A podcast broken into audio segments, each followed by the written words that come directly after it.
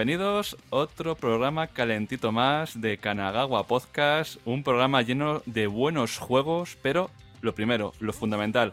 Carlos, Rey, hermano, Melenudo, ¿cómo estamos? Pues yo no tan calentito como tú. la verdad.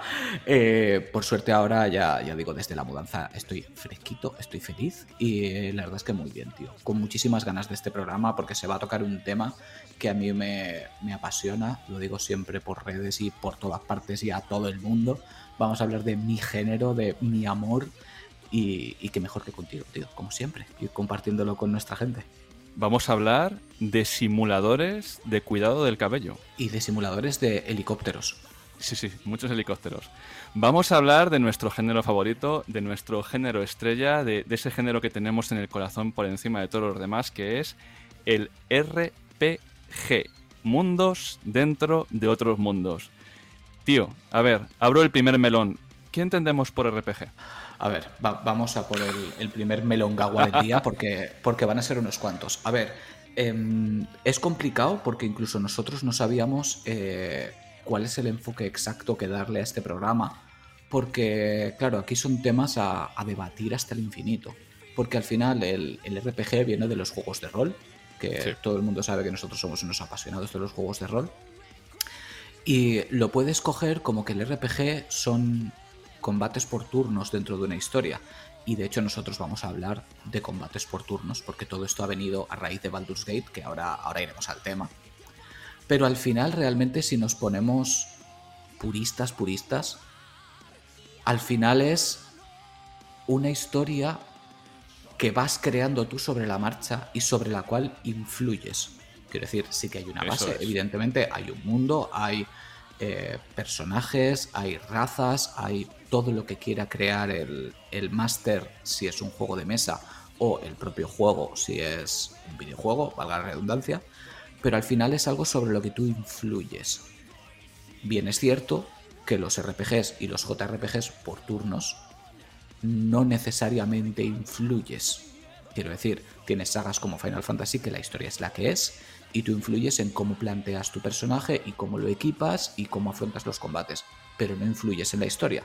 Sin embargo, tienes otros juegos como puedan ser eh, Mass Effect, es un buen ejemplo, en los que el combate es más de acción pero puedes influir en la historia en mayor o menor medida. Hay juegos en los que puedes influir mucho en la historia y hay juegos en los que pues, tus decisiones realmente al final acaban importando un carajo. El tema trae cola. Yo lo llamo la falsa ilusión de decisión. La ilusión de decisión, sí. Porque al final tienes cuatro momentos claves en la historia de que dices, salvas a este o le dejas morir, dejas que este coja esto, tal. Y al final tienes cuatro caminos muy marcados que son los que el desarrollador te ha dado.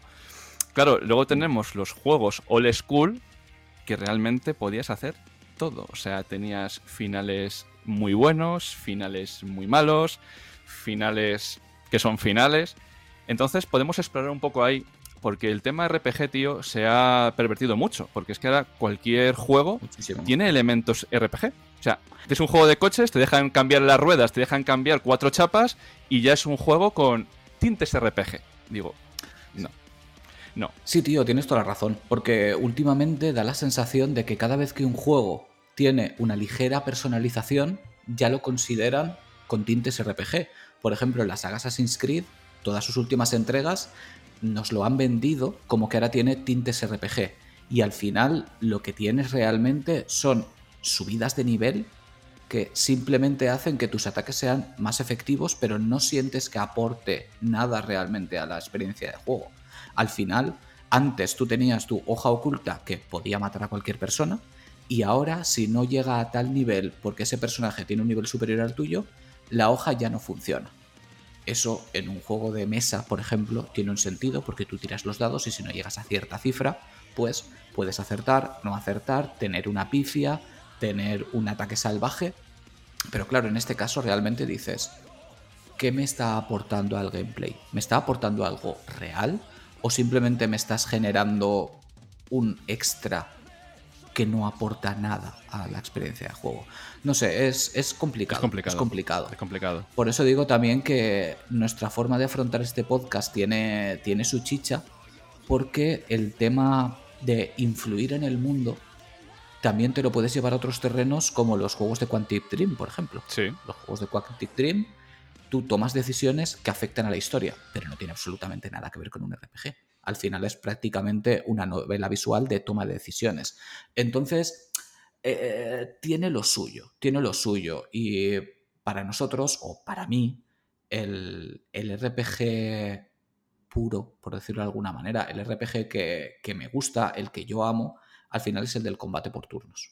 Un combate por turnos que llevan mucho tiempo vendiéndonos que está muerto. Sí, sí, fíjate. las... Sí, sí, exactamente. De ahí, de, ahí, la chicha del tema de hoy.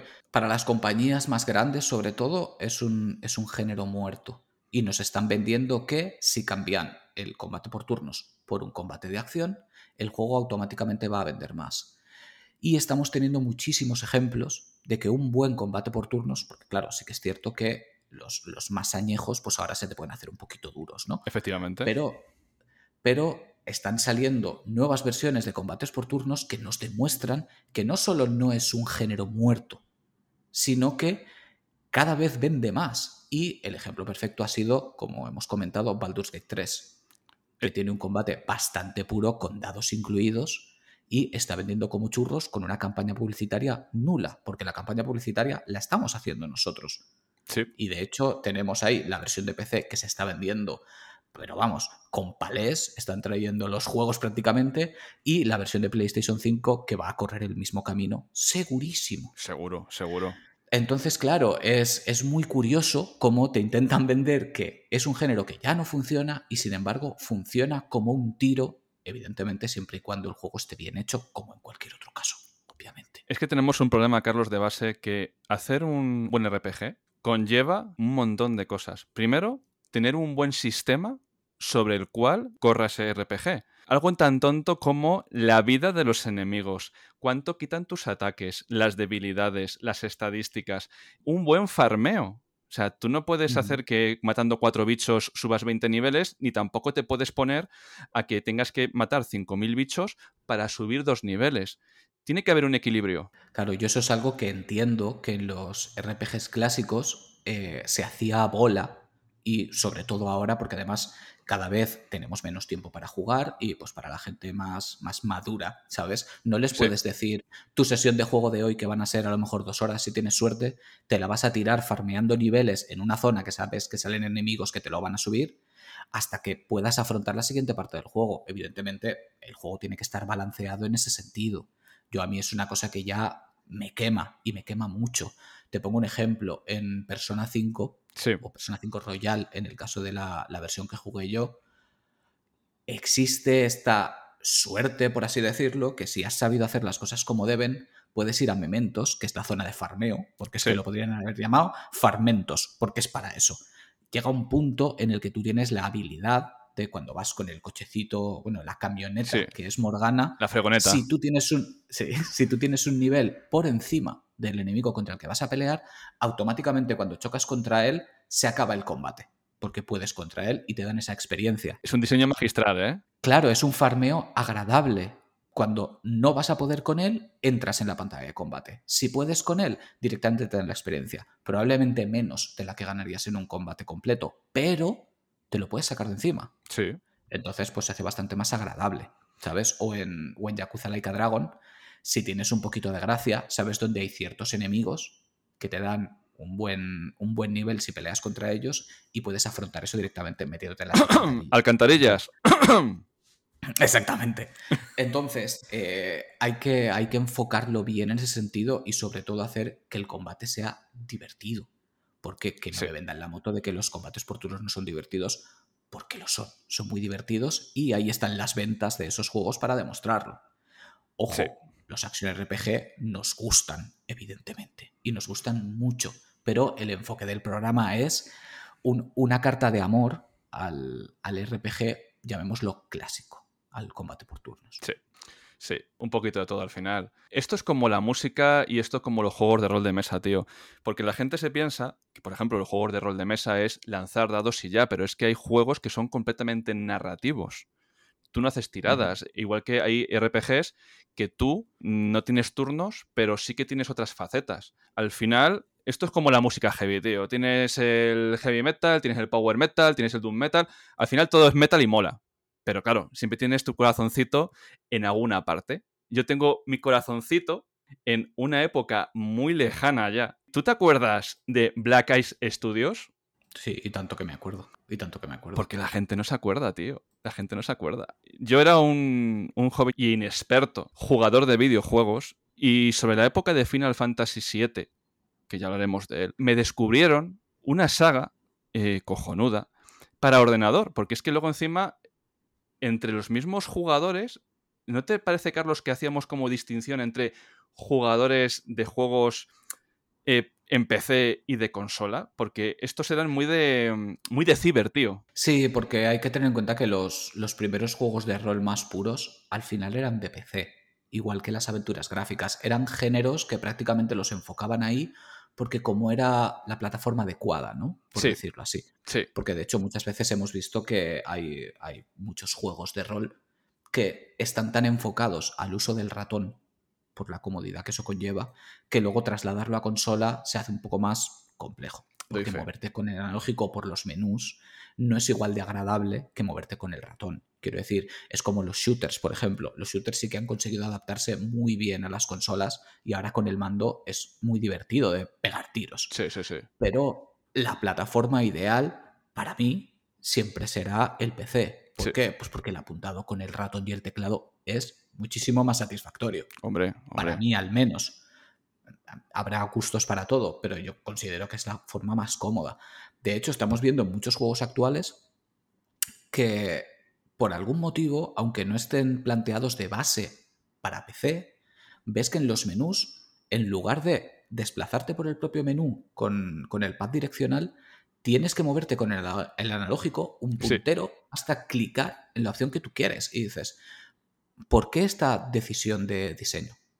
¿Por qué no me puedo mover yo por los bloques del menú? Me estás generando una incomodidad cuando este juego no ha salido en PC o en su defecto tardará en salir en PC.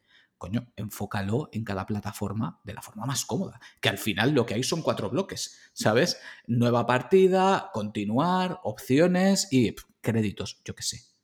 Sí. Son decisiones que, no se entienden, pero bueno, sí. Eh, en aquel momento los jugadores más hardcore de RPGs pues solían jugar más en PC, evidentemente. Y parece que son tiempos pues muy lejanos, pero es que empezamos. Mira, hicimos el programa de 1998 y tenemos en 1997 y en 1998 que comienza la saga Fallout. Un RPG, pero de la antigua escuela, tenías una cantidad de opciones increíbles. Era Fallout con mayúsculas porque toda la esencia que tienes ahora en los Fallout estaba ahí ya. Tenías un montón de decisiones, tenías un montón de personajes. Infinitamente más difícil. No, no, no, no, es que eran jodidos, ¿eh? Eran muy duros, cualquier rata del yermo te reventaba. Sí, sí, sí, sí, no, claro, es que la gente luego, a día de hoy, sacaron una edición con todos los juegos antiguos de Fallout 1, Fallout 2, el Brotherhood y tal. La gente pensando que iban a ser más accesibles como los últimos Fallout 3, 4, New Vegas, se metía ahí dentro y al salir del refugio en la misma puerta te podían matar los bichos de ahí. O sea, es que eso era... No solo te podían matar, lo hacían. Lo hacían, lo hacían. Ibas curtido de casa, ibas curtido de casa. Sí, sí. Y... Aprendías por las malas. Por las malas y por las peores. Pero era, era algo nuevo, tío, porque siempre teníamos estética medieval, estética futurista, mm, cyberpunk eh, podíamos meter Final Fantasy VII, Midgar, ahí podríamos tirar. Pero claro, te llevan a los años 50 más rancios que te puedes eh, esperar de, la América más profunda, de los coches, de los pósters, de tal, pero llevada al futuro, en plan mm. Mad Max, y decías, pero, pero esta locura qué es. Sí, sí, sí, sí, sí. Fue una hostia encima de la mesa y yo les recuerdo con cariño que años después ya me cogí esa edición, porque claro, los juegos de PC en esa época les jugabas como les jugabas, ¿sabes? Pero fue bonito compaginarlo con otro de nuestros juegos de nuestra vida, que fue el Final Fantasy VII. Antes de entrar en Final Fantasy VII, o Final Fantasy en general, que ese es el, siguiente Melongawa, em, estaba pensando mientras tú hablabas que tengo la sensación de que la, mayoría, o al menos gran parte de los jugadores de, RPGs, peceros sobre todo, fuimos cayendo ahí a partir de las aventuras gráficas. Porque Sí. las aventuras gráficas son bastante parecidas. Entonces yo tengo el recuerdo de, digamos, desvirgarme en ese tipo de géneros con, con la gran época de LucasArts, que yo era fanático hasta el extremo, cada vez que sacaban un juego iba con los cuernos por delante. Todo el mundo sabe de qué estamos hablando. Eh, Simon the Sorcerer. em, iba a decir Piratas del Caribe, ¿sabes? Eh, Monkey, Mo- Monkey Island, eh, The Dick, Sam Max, Full Throttle, eh, sacaban como churros y eran todos buenísimos. Yo de ahí fui pasando al, al RPG, fui mutando pues eso, pues a, a Fallout, a, a- a este tipo de cositas, ¿no? A Diablo, a... mm, ¿Cómo se llama? El propio Baldur's Gate, en Sí. fin. Fue, fue yendo la cosa para allá. Pero sí que es cierto que yo, igual que muchos de nuestra generación, la gran mayoría, ahí sí que me atrevo a decirlo, cuando realmente afrontamos el tema RPG, combate por turnos a lo bestia, fue con Final Fantasy VII. Sí. Y, y claro, Final Fantasy lo que hacía muy bien es que era mantener siempre los combates por turnos, pero en cada juego ir dándole características especiales y sistemas propios, algunos con más acierto, otros con menos, pero siempre había gente que le encontraba la magia. Por ejemplo, yo al sistema de Final Fantasy VIII nunca me llegué a acostumbrar del todo y, y me resultaba incómodo. Hacía también que rompieras el juego con mucha facilidad. Pero hay gente que le flipa y que lo ha sabido personalizar hasta niveles absurdos. Lo Sí. cual hace que, aunque a mí no me convenza, no se le puede llamar un mal sistema porque hay gente que lo explota hasta el infinito. ¿Sabes? Incluso más que el tema de materias, que para mí pues era mucho más chulo. Sí. O, yo qué sé, los gambits del 12 o, o la, la- la forma que tenía el 10 con el, con el Crystalarium, este, o cómo se llama. No me Sí, la- el árbol Las- este de habilidades. El, el árbol este de, de Las esferas, esferas, sí. sí. Correcto. Entonces ahora llega el tema de que con, con el 15 y con el 16 vamos al Action RPG porque en teoría los combates por turnos están muertos y con un sistema de acción vas a vender muchos más juegos. Y yo no puedo evitar pensar, ¿de verdad si Final Fantasy XV o XVI le hubieran puesto un sistema como el de Persona, como el de Shin Megami Ten, como el de Yakuza Laika Dragon, como el Baldur's Gate actual, pero quitándole el, eh, el dado, obviamente. ¿De verdad hubiera vendido menos? ¿Estáis seguros de que hubiera vendido menos? Es Final Fantasy, tío. Claro, para empezar, es Final Fantasy. Va, va a vender simplemente porque es Final Fantasy. Eh, iba a generar polémica sí o sí, lo que hicieran. Porque, por ejemplo, con el 16, si vuelven al combate por turnos, la gente diría, ah, os habéis bajado los pantalones, ¿eh? Con el 15 habíais dicho que acción, pero ahora tal. Lo han sacado sin la pelea de siempre. Es que la esencia de Final Fantasy... La esencia de Final Fantasy al final es la que cada uno quiera, quiera encontrarle. ¿Yo hubiera preferido combate por turnos? Sí. ¿El sistema de combate que tiene está bien? También. Pero Sí. me parece vender la burra el decir que se hubiera vendido menos. Porque juegos que estaban considerados de nicho completamente, como los dos ejemplos topicazos que acabo de poner de Yakuza Laika Dragon y Persona 5, se han vendido como churros y eran eso, de nicho. Y ha hecho que las, que las sagan explotaran. ¿Por qué? Porque el combate por turnos que tenía era divertidísimo. Era divertidísimo, no era rancio, no era cansino, era divertido. Es que estamos hablando de que en esa época que dices tú, dorada, de la primera PlayStation, teníamos dos grandes exponentes, ¿vale? Dos grandes vertientes de los juegos de rol. Teníamos en consola el JRPG como género, de los combates por turnos, de los Final Fantasy más clásicos. Teníamos el 7, teníamos el 8, el 9, los Tactics. Teníamos... Que En Play 1, a raíz de Final Fantasy VII, fue la explosión Sí, sí, sí, sí. del JRPG, porque es que nos podemos ir a los de siempre, pues eso, a los Final, a Dragon Quest, a Legend of Dragon y todo esto, pero yo qué sé, estaba Breath of Fire 4, que es un juegazo, el primer Parasitive, que era una pasada, eh, Suicoden, ¿sabes? Eh, Valkyrie Profile, eh, luego algunos más raros como el, el Lunar, el Silver Star Story, que se lo conoce mucha menos gente. Quiero decir, que, había una chicha ahí, pero que era una cosa loquísima. Pero tenías dos ecosistemas cojonudos, porque a la parte que estaba eso ahí, empecé, aparte del Fallout, empezaban a salir juegos basados en las licencias de, de Dungeons and Dragons, porque empezaban a salir en esa época, eh, 2000, 2001 tal y cual, Icewind Dale, que estaban basados en, en la licencia de Dragones y Mazmorras. Pero es que también tenías los Baldur's Gate, que decías, joder, es que podías pasar, y de hecho pasábamos de uno a otro con total libertad y tenías una cantidad enorme de donde elegir. Es que era increíble, tío. O sea, es que esa época de los del 90 2000 por ahí, bueno, de hecho, la película de Dragones y mazmorras infame era de esa época de ahí. Hubo como un boom de los dados, de los turnos, de todo, pero espectacular. Sí, fue, fue el, primer pelotazo, el primero. por así decirlo, del, del JRPG.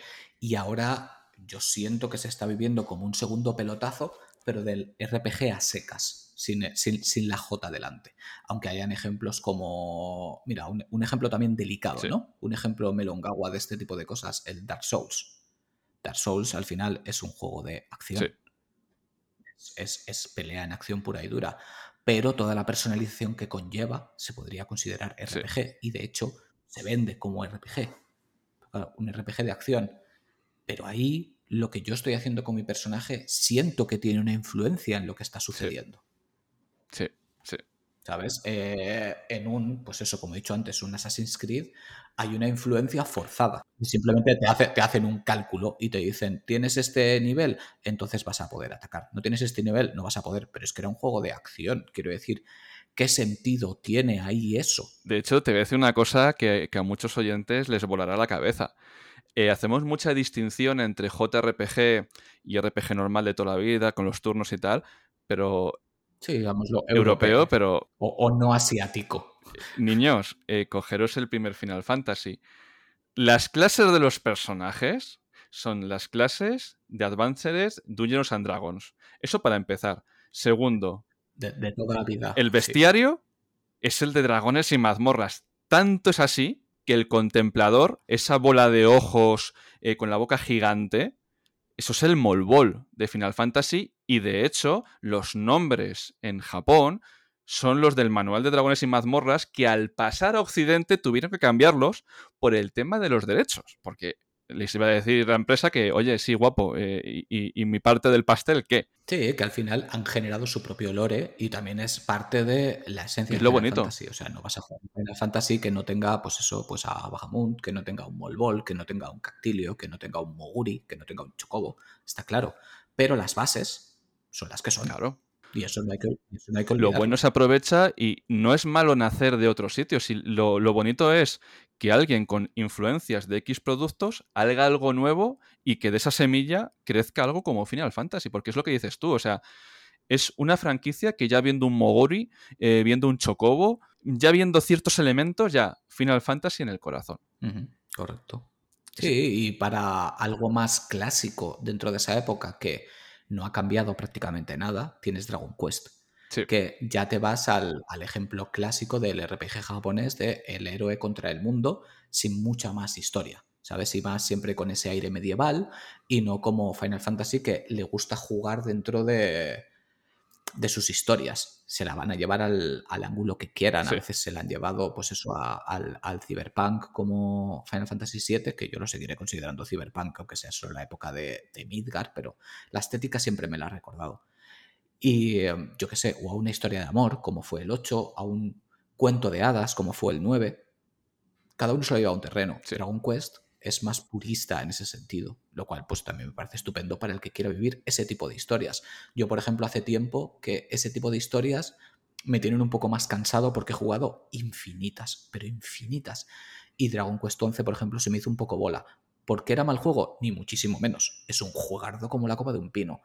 Pero yo ahora mismo, por ejemplo, no tengo el cuerpo para una historia tan clasicota, ¿sabes? Tan, tan como siempre me apetecen más pues otro tipo de historias. Me río muchísimo porque se han convertido en los isekai de los videojuegos, que son todos hechos por el mismo perfil. La princesa, el castillo, y dices... Sí, que, no tienen absolutamente nada de malo. Quiero decir, tienen un público y un público masivo. Y yo he sido parte de ese público masivo. Simplemente que ahora, pues al igual que leo menos fantasía, o cuando leo fantasía es un poco más rarita, em, pues necesito un, cambio de aires y seguro que volveré porque es mi origen y, me flipa.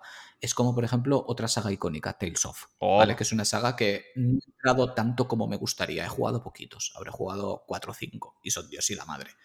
Y mi favorito siempre será Berseria. Y yo creo que es Berseria porque dentro de lo que es Tales of se desmarca un poco del tema, ¿sabes? Es un poco más más gris, por decirlo de alguna manera. Incluso parece que los protagonistas pueden ser hasta los malos. ¿Sabes? Es una cosa, pues, un poquito distinta que ha hecho que empatice más con él que, por ejemplo, con el Arise, sin ir más lejos, que es el, el último, o el Vesperia, que siendo juegos increíbles, porque son juegos increíbles y recomendadísimos, no me ha metido tanto dentro del juego, lo he disfrutado, pero sin llegar a ese, a ese nivel de brillantez que yo considero que sí que tiene Berseria, pero me reitero, es algo completamente subjetivo. O sea, es lo que te entre como persona. Que el Berseria, yo cuando le jugué, nada más empezar en el minuto uno, me flipó de tal forma. Es que además son cosas que, como, he dicho, son totalmente subjetivas. Es que por algún motivo ese juego tiene ese algo que, te que, te despierta el interés, porque es, es, muy relativo, claro, es que hablar de mm, cuál es mejor o peor en, dentro de juegos que sabes que son todos buenos, no son mejores o peores. Es que para ti tienen ese punto de magia. Es como, mira, un ejemplo fácil es Final Fantasy VIII. Eh, lamento ir siempre a, a, los juegos tópicos, pero son muy fáciles de explicar en ese sentido. Gran parte de la gente que son amantes del 8 es porque es, es el primero que jugaron o en el momento en el que lo jugaron sus sentimientos, digamos, parejiles estaban en, su momento de ebullición. Entonces es muy fácil que un juego que su eje son los sentimientos y una relación de pareja te entre con muchísima facilidad, porque empatizas con eso, te puedes meter dentro de eso y le cambiabas los nombres. Y cuando éramos más jovencitos, les cambiábamos los nombres. Yo no tenía los. Eh, mi Final Fantasy VII no pone Cloud, ¿sabes? Y en mi partida de Final Fantasy VIII no pone Squall, ¿sabes? Pone mi nombre y yo le ponía el nombre a las chicas de las chicas que me gustaban y le ponía el nombre a tus compañeros de la parte y de colegas míos que se pudieran parecer remotamente, ¿sabes? Y te implicabas con esa historia. Yo eso ya no lo hago. Supongo que por, por, edad o, por madurez o como quieras llamarlo, pero tiene sentido y un sentido muy grande que para ti esos juegos marquen un antes y un después porque te implicaste, ¿sabes? Es como Final Fantasy VII. Yo en Final Fantasy VII estaba ahí, ¿sabes? Yo quería reventar Shinra. Yo quería parar a Sephiroth. Yo, no Cloud. Yo. ¿Sabes? Tienes esa implicación. Igual que un amante del Final Fantasy VIII quería a Rinoa. ¿Sabes? No Squall. Sí. Él quería a Rinoa. ¿Sabes? La había idealizado y me parece precioso. Quiero decir, es imaginación, es como los animes. Sale un anime y enseguida la gente tiene sus waifus y sus juzbandos. ¿Por qué? Porque se implican con ello. Es que si tú tienes un juego de rol en el cual no te implicas con los personajes, mal vamos. Es que Correcto. el juego de rol es vivir tu propia historia, ya sea en papel y lápiz o ya sea eh, detrás de un mando, pero es vivir tu historia. Que lo que hagas tú pese. Yo, mira, eh, estaba hablando el otro día con Javi, porque aquí el amigo ya lleva ciento y pico horas al Baldur's Gate, y le decía, no puedo, no aguanto, no aguanto a Astarion, no aguanto al vampiro, pero no le aguanto porque realmente creo que tiene una personalidad tan bien construida que no casa con lo mío ah, y me parece maravilloso. Mm. Sí, sí, sí, sí, sí, sí. O mm. que un personaje pueda morir, que de hecho, niños, pueden morir vuestros personajes, cuidarlos bien. Me jode, intento cuidarlos con cariño. Es igual te dicen, oye, eh, tienes que tener esta build para este personaje para que tenga su máximo potencial o llevan el equipo este, este, este. No, no, no. En los juegos de rol llevas en el equipo a la gente con la que empatizas. Es tu grupo. Me da igual que el otro quite más daño, pero en cualquier juego de rol. Es que es mi colega y siempre mm. va a ir conmigo. ¿No te pasa, tío, que en Final Fantasy siempre tenías un grupo preescogido y no lo cambiabas? Y, luego a lo mejor te hacían cambiar. Porque los que te gustaban. Claro, y luego mm. las pasabas putas cuando elige el equipo B. Cuando te separaban el grupo, exactamente. Y decías, mierda. Sí, de hecho, eh, yo qué sé, por ejemplo, el combate contra, contra Sephiroth en el final de Final Fantasy VII, tienes tres grupos. Y yo tenía mi, mi party principal, que eran bombas, ¿sabes? Que eran auténticos animales. Luego tenía, digamos, los secundarios que había utilizado más, pero no mucho, que más o menos se defendían. Y luego tenías a los tres pegotes, ¿sabes? A los que no te importaban nada, que a lo mejor luego resultaba que eran personajes que bien modificados eran la hostia. Pero como a ti no te gustaban o no te caían bien o no te importaban sin más, eran los del fondo. Y esos pues los reventaban en cero coma porque no los habías leveleado, porque te daban igual. Te daban igual. Y lo que tú has dicho, en aquel momento tú no pensabas cuál iba a poder ser una potencial máquina de matar. No lo pensabas.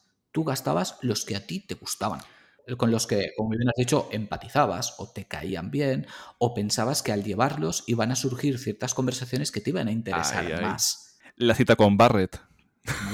Por ejemplo, sin ir más lejos.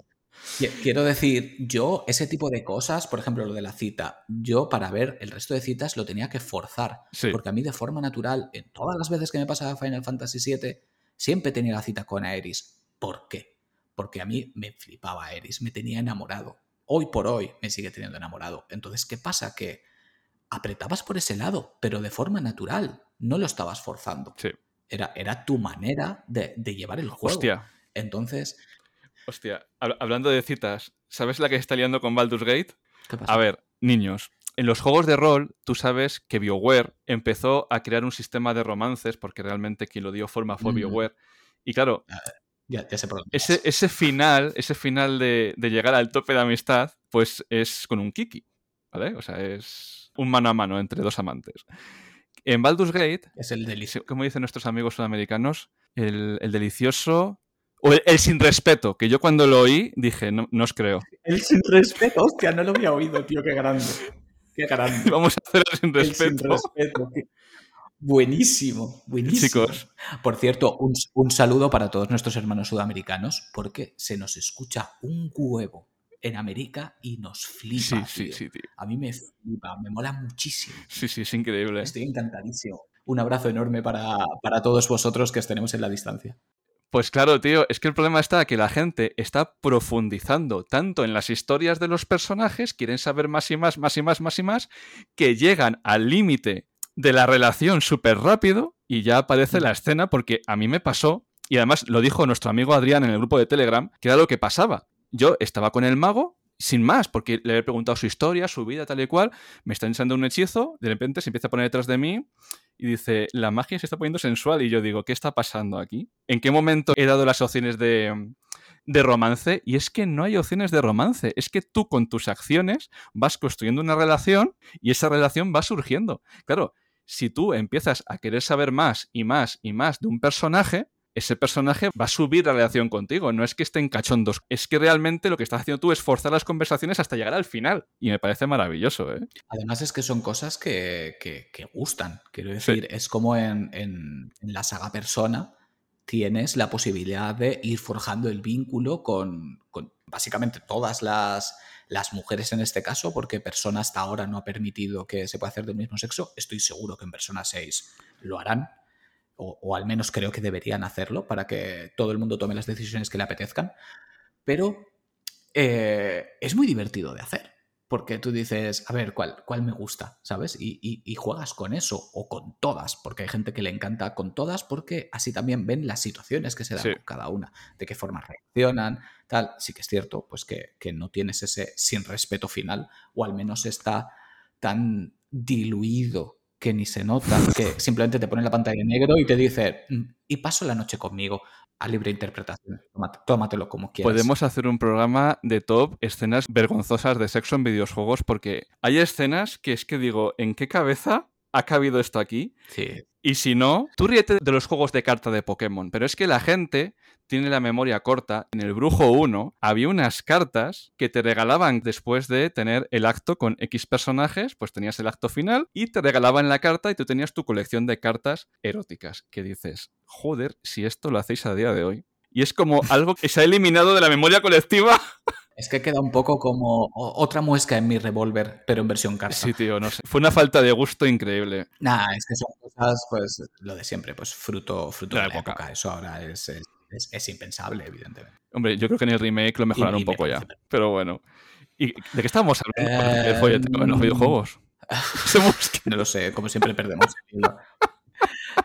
No, pero es que al final forma parte de, de las decisiones de las que hablábamos, ¿sabes? Que en algunos juegos pues están más diluidas y en otros menos. Y son cosas pues que, que, a la gente le hace gracia, ¿sabes? Es como en Yakuza cuando tienes tus momentos de gestión de, de empresas, que en algunos casos pues puede ser Dulces y Chiván, pero en otros casos puede ser pues el club de hostes que llevaba Kiryu, quiero decir. Igual que en el, en el futuro Gaiden, bueno, Laika Dragon, voy a esforzarme por decir Laika Dragon y no Yakuza, en la que Dragon Gaiden ya han salido imágenes de otro club de hostes que ahora encima son vídeo. Oh, no es eh, personajes digitales, es vídeo. Y digo, madre mía, la de memes que van a sacar de aquí, la cantidad de memes que van a salir. Pero bueno, em, eso ya es para darle de, de, comer aparte, porque ya sabemos todos que Japón. Sí, Japón. O sea, Japón es Disneyland para los pervertidos. Te hablo de algo bonito, te hablo del juego de rol que me hizo sentir poderoso, empoderado, de que me hizo sentir la fuerza. A ver. El Caballeros de la Antigua República. O sea, ese es el juego oh, de Star Wars. Sí, sí, sí, sí, Es el que te hace sentir a ti Rayban. Y digo Rayban, ¿eh? No digo Darth Rayban, porque tú tienes la capacidad de elección. y es increíble, tío. Es increíble cómo tus decisiones pesan, si acabas de un lado o de otro, puedes acabar con ciertos personajes. La sensación de poder, la sensación de poder cambiar el mm. destino, lo bien escrito que está. Joder, es que es. Claro, mira, a mí esto me, trae a una pregunta. A ver, qué, a ver qué opinas, porque creo que es una pregunta interesante. Hemos tenido hace bien poco los dos últimos lanzamientos de, juegos de Star Wars. Eh, ¿Cómo se llaman, tío? No me acuerdo el nombre. ¿The Define Order? Sí, correcto, que es que, lo siento mucho, no, no me han llamado la atención. Y mira que soy ultra fan de Star Wars, pero no, no, no he sido capaz de entrar en ese mundo. Son unos juegos que se han vendido como churros, se han vendido súper bien. Eh, son buenos juegos. ¿Tú crees que si hubiera sido un Jedi Fallen Order 3 hubiera vendido menos? Porque yo creo que no. No. No, no hubiera vendido menos. Yo creo que hubiera vendido. Yo, yo creo que hubiera vendido mucho más sinceramente, que este juego de, de acción con toques Souls y con toques RPGs. A ver, es que... Eh, estos, estos toques, ¿no? Que le dan ahora a todo. Todos son con toques... ¿Me, pongo friki? Ponte friki. Es que yo creo que EA no ha conseguido lo que ha conseguido John Favreau y Dave Filoni en la franquicia de Star Wars. Me refiero, Star Wars tiene un espíritu. Star Wars tiene un ADN, tiene unos pilares que te hacen sentir dentro de la saga, ¿vale? Entonces, con la trilogía de Disney, ese espíritu no estaba ahí, pero Dave Filoni y John Favreau, en sus series, Mandaloriano, Ahsoka, por favor, ved a Ahsoka, eh, Rebels, las guerras clon, lo han conseguido. Esto lo extrapolamos al videojuego. Yo creo que un videojuego de Star Wars es descubrimiento, es explorar. No es. No, no tienes que tener un, combate tipo Souls. A mí me gusta ir por las ciudades, preguntar, decirle a alguien, estos no son los droides que tú estás buscando, usar los poderes de la fuerza, ser un rebelde. Yo eso no lo veo en este juego. Puntualizando que son buenos juegos. Eso es. Son buenos juegos, no, No, Carlos. eso no es, no es un tema discutible, pero sí que es cierto que tienes toda la razón que yo, como fan de Star Wars, quiero poder estar explorando el mundo de Star Wars a mi rollo. Y ojo. A mi rollo. Quiero poderlo descubrir, quiero poder, poderme empapar de él, quiero poderme tomar decisiones dentro de él, quiero ser alguien. Ojo, que estoy que no cago con el último juego de Star Wars que va a sacar Ubisoft, el de mundo abierto. Porque lo que he visto mm, cierto. me ha parecido espectacular. Y niños, os voy a hacer la parábola del el restaurante japonés. ¿Vale? Esto lo extrapoléis luego a los videojuegos. Yo siempre que voy a mi restaurante favorito, me pido X platos, ¿vale? Porque son los que más me gustan. Pero yo, si un día me dice el cocinero te invito a todo, me los meto entre pecho y espalda porque me gusta toda la carta. Todo lo que está ahí puesto, me gusta todo. Con los juegos es igual. Que me guste algo más que otro, no significa que no me guste o que lo odie. Es como hablamos de Final Fantasy XVI. No nos gustó, nos encantó, o sea, si es un juego tal, pero sentimos que había cosas que no nos, que no nos cojaban, pero eso no hace mal, mal juego, tío. Hay que saber distinguir. Claro, no, es que Aquí está como el problema de, puntuar los juegos, ¿no? Un juego de 9 es mejor que un juego de 8 o que uno de 7. Eh, no necesariamente. Quiero decir, si yo pusiera notas y a un juego le pongo un 7 y al otro le pongo un 9, es que a mí me ha gustado más. No necesariamente que sea mejor. Es lo que decimos siempre, y estoy hasta los huevos ya de decirlo. Que una cosa me guste más no implica que sea mejor. está. Aquí estamos, estamos hablando de gustos. Los últimos dos juegos de Star Wars son buenos juegos, pero me gustaban más X juegos. Hombre. ¿Sabes? Es, tan simple como eso. ¿Sabes? Entonces, mm, tengamos las cosas claras antes de que se diga, no, es que eres hater de. No, no. Si algo no me gusta, digo abiertamente, no me ha gustado. Fin. Y, ojo, puedo decir que no me ha gustado y me ha parecido un buen juego que es muy distinto. Simplemente a ti no te ha entrado por el motivo que sea, porque no te ha importado la historia, porque no te ha importado el sistema de combate, por el motivo que sea. Pero bueno, yo creo que la gente ya nos conoce lo suficiente como para saber de qué forma decimos las cosas. Sí, sí, siempre con cariño, siempre con, cariño. El cariño, que me va a poner un poco hater. no, el cariño que le tiene EA a, a BioWare, porque de verdad, mira, eh, preparando el programa, es que, es que eh, estaba viendo la lista de juegos que ha hecho BioWare. Empezamos, Baldur's Gate, es en el corazón, Baldur's Gate 2. Mi juego favorito de dragones sin mazmorras hasta que llegó el Baldur's Gate 3. Neverwinter Nights. Después, es que se dice pronto, ¿eh? Se dice pronto. Mm. Star Wars, Caballeros de la Antigua República. El Had Empire, que es un gran ninguneado. Joder, Mass Effect. Dragon Age. Seguimos con la saga y luego termina su carrera con Acem, Mass Effect Andrómeda. Resulta que ha habido noticias estos últimos, estas últimas semanas de que han despedido 50 personas, de que el Dragon Age Dreadwall se va el año que viene, de qué tal, y dices, ¿qué habéis hecho con el estudio? A ver, sí, las, las, empresas están para ganar dinero, o sea, no somos tontos, esto es oferta y demanda, pero a la hora de hacer juegos no puedes pensar como un contable. Y me duele, tío. Pero, me duele. es que, no, es que el, problema son muchas veces los enfoques. Porque una empresa compra a otra diciendo, esta empresa hace lo que hace muy bien y vende muy bien, quiero que se vengan aquí a vender muy bien. Pero les pides cosas que no son las que ellos hacen. O no les das el tiempo que ellos suelen requerir. Quiero decir, ¿estamos tontos? ¿Estamos tontos? Sí. ¿Sabes? Es que este, este concepto de absorción de empresas para pedirles que hagan cosas de manera distinta como las han hecho siempre, que si tú los has comprado porque lo que hacen lo hacen bien y lo venden bien, que sigan haciendo lo que hacen bien y venden bien. Si se lo modificas, no lo van a hacer de la misma forma. Quiero decir, eh, eh, estamos gilipollas. Es que... ¿A quién se le ocurre? Es que es increíble, tío. Permíteles que sigan haciendo las cosas como hasta ahora, que es como han vendido. Yo puedo entender que tú quieras mejorar su forma de trabajar de un modo u otro, pero siempre que sea para que lo que ya hacen lo puedan hacer mejor. Porque si tú coges un estudio que hace RPGs y le pones a hacer, ¿qué te diría yo? Em, un juego de cartas, pues no te va a dar el mismo resultado, salvo que ese estudio es lo que quiera hacer. Pero vemos muchas veces que no, que compran estudios y ¿qué es lo que está de moda ahora? Esto, pues ponte a hacer esto. ¿Qué ha pasado con Redfall? ¿Qué ha pasado con Redfall? Es que ha pasado lo que ha pasado. Coges un estudio y le pones a hacer algo que no quieren hacer. Si te están diciendo que no lo quieren hacer, no piensas que no va a salir bien, no te das cuenta. Quiero decir, nosotros que somos dos idiotas que están en su casa con un micro, nos damos cuenta y tú no. No es porque nosotros seamos superdotados, ¿sabes? Es que tú eres imbécil. Es que no tiene más. Pero claro, Joder, eh, Carlos, déjales ¿Quién le dice en una compañía a su jefe que es imbécil?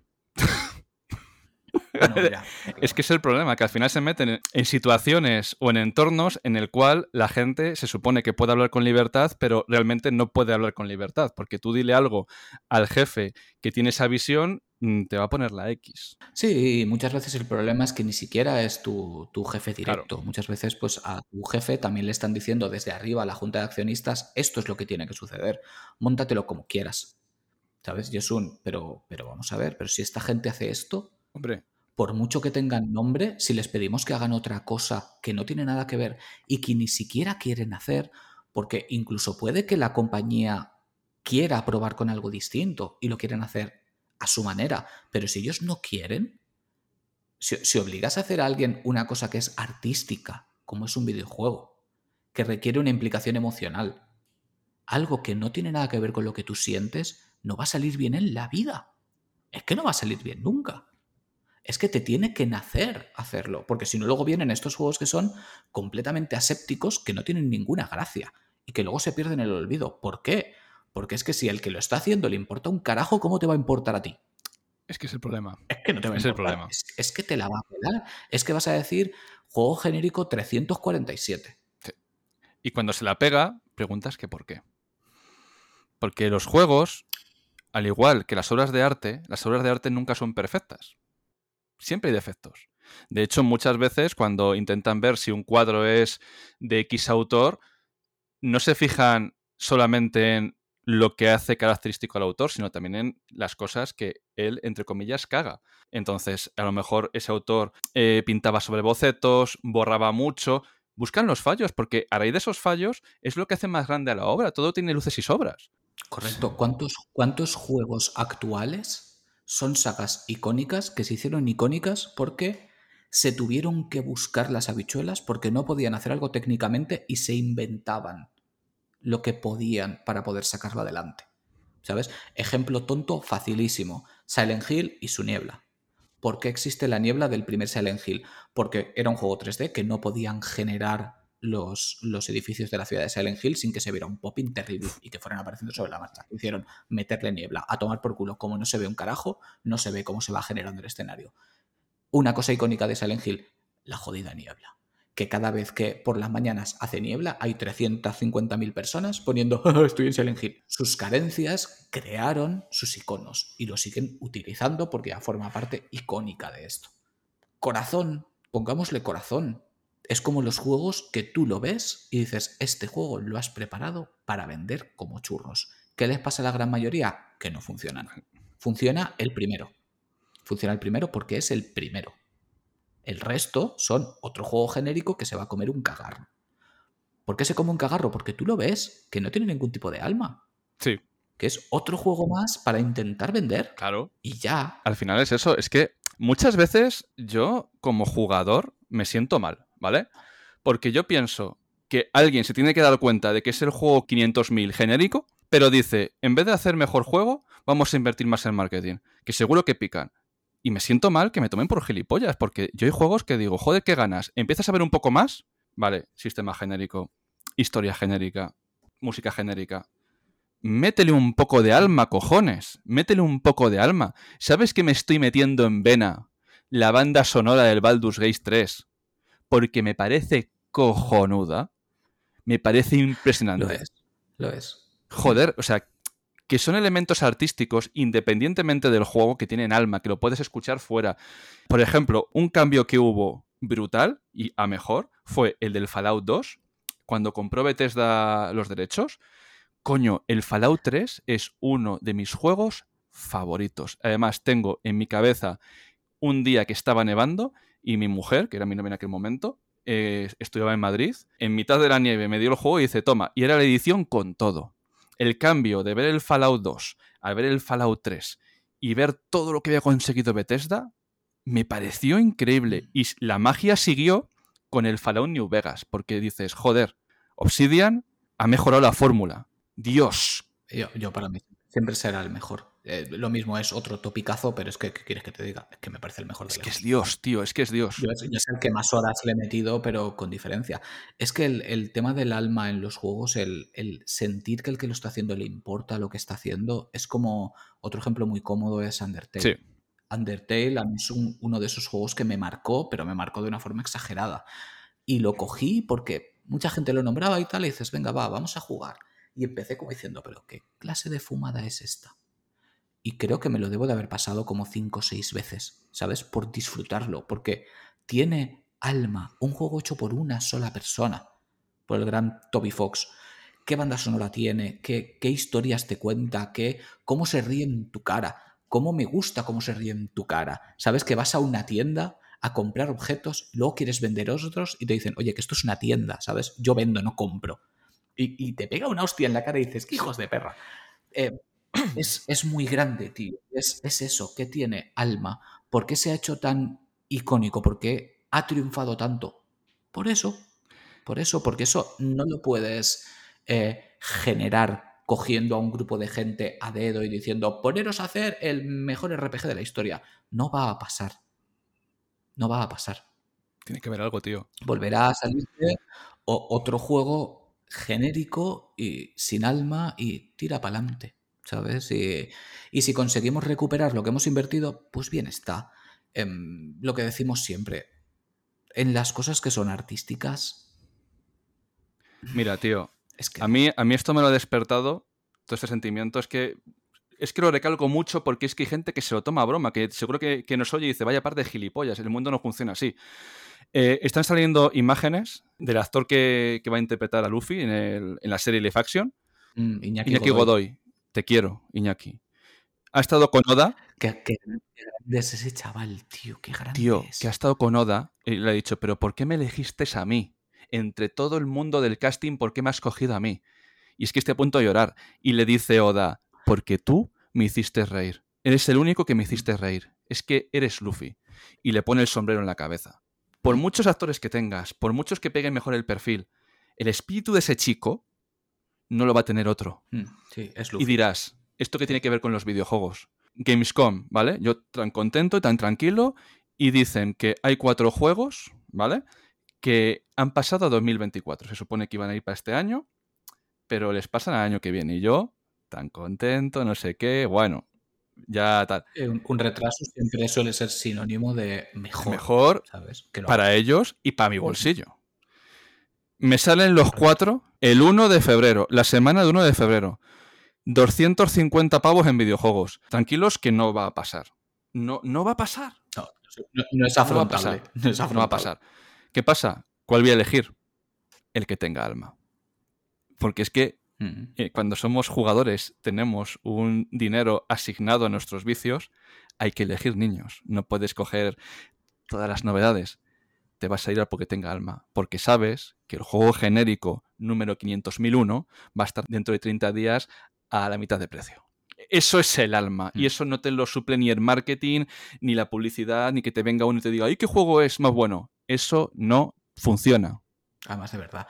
No, y que mm, a, raíz de eso del el elegir ¿no? lo que vas a jugar, ya te la tiro más larga porque ya no es simplemente el hecho de el alma que tenga el juego. Muchas veces es lo que tú necesitas. Hace poquito lo hablamos en el, en el grupo, pero de hecho creo que ha sido hoy cuando lo he escrito.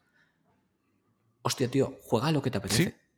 Juega a lo que te apetece tenemos un tiempo muy limitado. Que lo que te apetece es rejugar, rejuega. Que quieres jugar un juego de hace dos años, juégalo. ¿Quieres jugar a la novedad? Juégala. Pero no lo hagas porque es lo que toca ahora. Ahora toca jugar a X.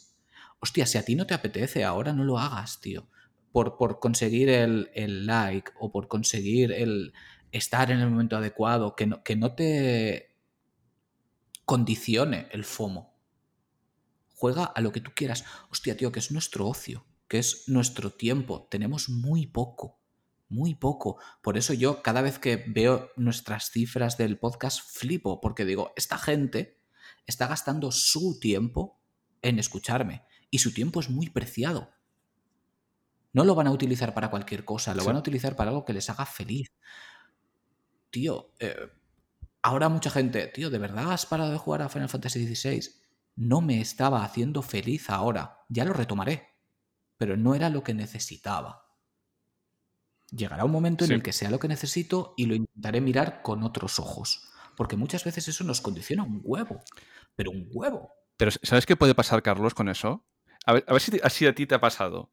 Cuando juegas a un juego y tienes que jugar a ese juego a disgusto porque es el FOMO o porque es lo que toca jugar, ¿no notas que tú evitas jugar, me refiero, te pones a leer un libro, te pones a escuchar música. Sí. Al final no tocas la consola. Sí, sí, sí, sí. Es que es peor, peor para ti todavía. 100%. Y es un problema. 100%. Sí, y de, y de hecho a mí muchas veces juegos que a priori me deberían de gustar y cuando los estoy jugando no me gustan y los quito, que pasa poco, precisamente por eso, porque procuro ser lo más selectivo posible con, con mi tiempo de juego luego lo pienso y me siento mal y procuro en algún momento darle otra oportunidad. Por ejemplo, tengo un juego que le estoy buscando su momento, que es el Sakura Wars. Sakura Wars lo cogí con todas las ganas del universo, tío. Tenía unas ganas de jugar Sakura Wars que te cagas. O sea, no es que fuera como, eh, venga, va, voy a ponerme a ello. No, no, no, es que tenía genuinas ganas de jugarlo. Lo compré de salida, día uno. Y a los dos días lo dejé. Habiéndole dedicado, yo que sé, a lo mejor le dediqué 10 horas o algo así. Lo cogí con, con ansias y dije, no me gusta.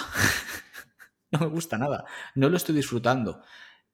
Y como es un género que a priori me debería de gustar, llegará un momento en el que le dé esa, esa segunda oportunidad porque se lo merece. Igual que se la daré a Final 6.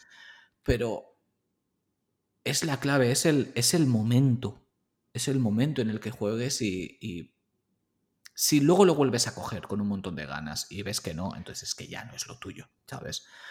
Pero elegid muy bien a lo que jugáis y por qué lo jugáis. Cuando comunicamos algo, hay juegos que tienes que tener mucho más cariño a la hora de comunicarlo. Porque mira, hablando de, RPGs, uno de mis juegos favoritos es Vampiro la Mascarada Bloodlines, ¿vale? Es, un juegazo, un montón de opciones, una historia buenísima. Y eh, yo me compré, creo que tenemos los dos por el vinilo, el Vampiro la Mascarada, el, el Shaw Song, la canción del cisne, ¿vale? Mi inglés es nefasto. Se vendió o lo quisieron vender como otro vampiro Bloodlines. No, no, no, no. O sea, es un juego. es un juego de vampiro, pero transportado a videojuego. O sea, tú te puedes mover por unos entornos, pero cuando pides información, cuando tienes que buscar pruebas, cuando tienes que hacer cosas, tú tiras tiradas. Y si las fallas, las has fallado. Es un poquito como el Baldur's Gate. Pero si tú no comunicas que el mm. juego es así y la gente va de salida, lo compra pensando que es del otro. Y esta conversación la tuve con, con compañeros que también tienen programas y tal, y les pasó lo mismo que a mí, porque éramos grandes jugadores de vampiro. Y dicen, no, no, es que no se ha sabido enfocar. Sobre todo cuando. No, así se ha pegado la hostia que se ha pegado. Yo, por desgracia, no lo pude comprar cuando salió, porque en ese momento no me venía bien y yo sabía que lo iba a comprar. Y lo compré hace poquito, menos de un mes, por creo que 15 euros. Claro, claro. Y, dices, vale. Un, juego que ¿cuánto, ¿cuánto tiempo tiene Vampiro? ¿Dos meses? No, no, salió el año pasado primavera, creo. ¿Sí? ¿Tanto hace ya? Joder, que, confundidas tengo las fechas. Pero bueno, da igual, que es un juego que tiene relativo tiempo. Y lo he comprado tirado. Sí, sí. Pero tirado. ¿Sabes? Que, que me daba hasta pena comprarlo tan barato. ¿Sabes? Pero bueno, claro, eh, son cosas que pasan. Es que hay, cosas que hay que saber medir muy bien porque la gente tiene que saber a lo que se enfrenta. Que yo entiendo que es complicado eh, la campaña de marketing y saber enfocar eh, cuál es el producto y enfocarlo al target adecuado. Pero hay veces que dices, parece que no te importe tu producto, es que no, no le estás dando el, énfasis en lo que deberías, estás esperando que por ser lo que es se vaya a vender. Y, no, y no, es así, no es así. Yo ahora mismo estoy flipando porque sigo dando caña al, al Inquisition Mártir y, y, la historia me está mm. flipando. Tú a un fan de Warhammer le ganas por dos sentidos. Primero, eh, por la temática del juego y tal. Y segundo, por la historia. Un fan de sagas como Warhammer, Star Wars, eh, Reinos Olvidados, le ganas por la historia. Te podemos perdonar, como dices Carlos tú siempre, te podemos perdonar una jugabilidad un poco regulera si la historia que me cuentas es buenísima. Y me estoy encontrando unas cosas que estoy como en una montaña rusa que me dice Jaime, ¿te está gustando? Digo, sí, sí, me está encantando. Pero porque son situaciones de lore que me están diciendo, tío, y ahora va a pasar esto. Y ya no es el sistema de juego, es acceder a la siguiente pantalla a ver qué me voy a encontrar. Y es una forma de vender un juego, porque a mí sí que me interesa. Y yo creo que hay ciertos fans de, ciertos nichos que es lo que buscan en un juego. A mí no me digas que es un juego de cartas, no me digas que es un juego tal. ¿Qué pasa en el juego? ¿El juego me va a gustar? Eh, ¿Qué personajes salen? hostias, ¿aparece este personaje carismático y emblemático de la franquicia? Digo, sí, sí, aparece ahí. ¿sabes? Y, es una forma de comunicar el producto y sobre todo cuando tú lo disfrutas, cuando es tuyo, es que te sale solo. Te sale solo hablar de ello, te sale... Mm, de hecho, yo incluso estaba pensando ahora que nos puede servir también un poquito como de, broche final. Muchos muchísimos de los juegos más icónicos de todos los tiempos para nosotros dentro de este género o, o en general dentro de los videojuegos no necesariamente son juegos revolucionarios en cuanto a, a mecánicas o a géneros nuevos o a tal. Sí, tienes los, los ocarinas, ¿no? Y tienes Hmm. los... Pero ¿por qué ciertos juegos acaban siendo icónicos o acaban siendo joyas atemporales? Porque cuando los jugabas, tú estabas en ese barco. Estabas ahí. Te importaba. Te importaba. ¿Cuánto debate hay con que Final Fantasy VII, qué tal, qué cual? No es el salto a las 3D. No necesariamente es el salto a las 3D en este caso. Es que la gente que jugó estaba dentro de ese barco y le importaba lo que estaba sucediendo. Sí. ¿Sabes? Quizá no sea el mejor ejemplo precisamente por eso, porque supuso un salto de, de- de calidad gráfica, ¿vale? Pero al final no deja de ser un combate por turnos, no deja de ser una historia más de Final Fantasy. Pero es que ciertos juegos tan clave, yo que sé, eh, mira, Golden Sun, ¿vale? Sí. ¿Por qué es tan icónico Golden Sun? Es otro juego de, de, de JRPG clásico. Desde luego no porque fuera una revolución visual, es un juego de Game Boy Advance. Es que tenía alma, tenía alma, te importaba. Por eso es un icono. ¿Sabes? Hay, hay, hay que pensar en eso. Al final los juegos que tenemos en la memoria es porque te sentías parte de ese juego. Decías, joder, sí, yo estaba ahí. ¿Sabes? Estaba luchando por algo por, en lo que creía. Estaba con, con estos personajes que, que habían diseñado que sentía que eran mis amigos. ¿Sabes? Que quería defenderles, quería luchar por ellos. No sé, yo al menos lo veo así. Pues para terminar, querido oyente, seguro que estás diciendo, os habéis dejado sagas como Suicoden, os habéis dejado Alundra, os habéis dejado alguna cosa. Chicos, ponedlo, Nos hemos dejado muchas cosas. pues que lo pongan en comentarios, ya sabéis, tanto en Evox, Apple Podcasts, eh, Spotify. Chicos, os habéis olvidado, pues yo creo que tal, que se genere debate. Siempre sano, por supuesto. Y, y nada, tío, yo creo que, que el RPG es nuestro género por antonomasia porque tú y yo disfrutamos de buenas historias, tanto en libros, películas. Sí, sí, sí. Lo, lo- lo he repetido hasta la saciedad en, en el podcast. Yo me alimento de historias, por eso eh, leo mucha novela, leo mucho manga, eh, veo muchísimas películas. No es friquismo, ¿sabes? Es alimentarte de historias. Me gusta perderme, me gusta que, que alimenten mi cerebro y me hagan sentir en nuevos lugares. Por favor, seguir dándonos buenas historias. Ahí estamos. Seguir dándonos buenas historias que, que- que nos lleven a sitios a los que no podemos llegar de otro modo. Y como has dicho tú, soy capaz de perdonar jugabilidades dudosas si estoy dentro de esa historia. Si la historia me importa una mierda, por muy bueno que sea el juego, es que lo voy a ignorar. Y volvemos a las mismas. ¿Por qué ciertos juegos más de nicho o más raros o más tal han acabado triunfando? Porque su historia te ha importado. Su historia te ha importado. ¿Sabes? Es como, mira, te voy a poner un ejemplo raro también para terminar. Disco Elysium. No sé si has jugado Disco Elysium. No, porque no Es- tengo el tiempo es- para ello. Ya, llamémoslo RPG peculiar, ¿vale? Porque no tiene sistema de combate, es casi un sistema de decisiones, es una cosa así extraña. Porque ha triunfado porque tiene un alma que te cagas, tío. Tiene un alma que te cagas. O un eh, Hotel Dusk, ¿sabes? Aparte de que era curioso el, el sistema dentro de la DS, es que la historia me importaba, es que era divertido, es que tenía ese algo. Por favor, seguid creando juegos con alma. Seguid creando juegos con alma. Por eso confiamos tanto en los estudios pequeñitos, Sí. porque hacen lo que les sale de los huevos y lo que les sale del corazón. Seguid haciéndolo, seguid haciéndolo, porque va, va, va a triunfar, va a funcionar. Si tiene alma, la gente lo va a querer.